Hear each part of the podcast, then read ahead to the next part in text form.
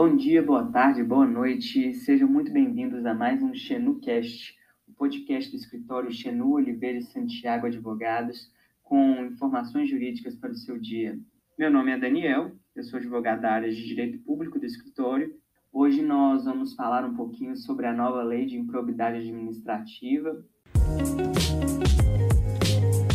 que já está em vigor, né? Foi aprovada pelo presidente Jair Bolsonaro no mês de outubro e que alterou a lei de improbidade antiga, mas que, na verdade, traz tantas inovações que fazem com que exista uma verdadeira nova legislação sobre o tema, porque a nova lei modifica toda a lógica da lei de improbidade administrativa e, com isso, passa a disciplinar a matéria de uma, de uma maneira muito diferente. Apesar da nova legislação estar sendo muito criticada por diversos segmentos da sociedade, é, os argumentos apresentados nem sempre são jurídicos e afastam aí o mérito da, da aprovação dessa legislação. Na verdade, a nova lei veio para combater o que tem se chamado de apagão das canetas, que significa o, o fato de muitos gestores públicos estarem deixando de decidir da melhor forma possível para a administração e para os administrados, porque receiam que ao final de qualquer um de seus atos, eles venham a ser punidos, muitas vezes indevidamente, em decorrência de atitudes tomadas em prol do interesse público. Nesse sentido, a alteração mais significativa que a nova lei trouxe é a exigência de dolo para que ocorra improbidade administrativa, ou seja, ficou eliminada a modalidade culposa de um ato de improbidade. Então, nesse caso, o que a gente precisa analisar é que a improbidade administrativa nada mais é do que uma ilegalidade qualificada pela presença de uma má-fé, de uma vontade real de se enriquecer, de gerar prejuízo ao erário ou de violar os princípios que regem a administração pública. Então, nesse caso, de acordo com a, as novas disposições, para que um determinado agente público seja punido por ato de improbidade, fica necessário demonstrar o dolo, o elemento subjetivo, a vontade do agente em praticar uma conduta ilícita. E isso vem justamente no combate a esse apagão das canetas, para que os gestores públicos possam ter uma maior margem de atuação sem receio de uma eventual punição. Outra inovação aí importante que a nova lei traz é a previsão da possibilidade de ocorrência de prescrição intercorrente nos processos relacionados a atos de improbidade administrativa.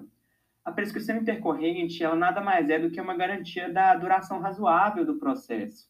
Ou seja, caso o processo dure demasiadamente, considera-se que a punibilidade daquele ato se encontra prescrita. E a prescrição intercorrente, ela existe, ela existe tanto na seara criminal, quanto na fiscal, quanto na civil. Então, nada mais justo que na seara da improbidade administrativa também ocorra essa previsão. Em termos de procedimento, a lei também inova ao excluir do processo de improbidade administrativa a fase de defesa prévia. Anteriormente, após o recebimento da ação de improbidade, existia a oportunização de apresentação de defesa prévia como uma possibilidade de extinção prematura da ação, caso ela não tivesse requisitos suficientes para se sustentar. Só que, na prática, era uma fase que não levava a lugar nenhum. A maioria das ações eram recebidas, mesmo se não tivessem tantos elementos para que pudessem prosseguir, e depois ainda tinha a apresentação da contestação. Então, na verdade, era uma antecipação da defesa que depois era reiterada pela contestação e ainda permitia um agravo de instrumento em face da decisão que recebia a inicial. Então, a eliminação da defesa prévia vem numa busca pela redução do trâmite processual e uma maior agilidade no andamento do processo. Por fim, uma outra inovação que a lei trouxe veio em resposta aí à jurisprudência do STJ, que já vinha consolidada, de que era possível a decretação de indisponibilidade de bens dos réus em ações civis de improbidade administrativa, ainda que não houvesse perigo de dano, né, perigo em mora, consistente. Então, não havia necessidade de se comprovar um risco de alienação ou de dilapidação patrimonial pelo réu para poder é, impedir aí eventual execução de uma condenação. O que a nova lei trouxe foi que o pedido de indisponibilidade de bens ele só será deferido mediante a demonstração de um perigo de dano irreparável ou de risco ao resultado útil do processo. Ou seja, o legislador passou a exigir que o Ministério Público demonstrasse que havia de fato um risco de, de eventual condenação não ser concretizada em razão de uma dilapidação patrimonial do réu.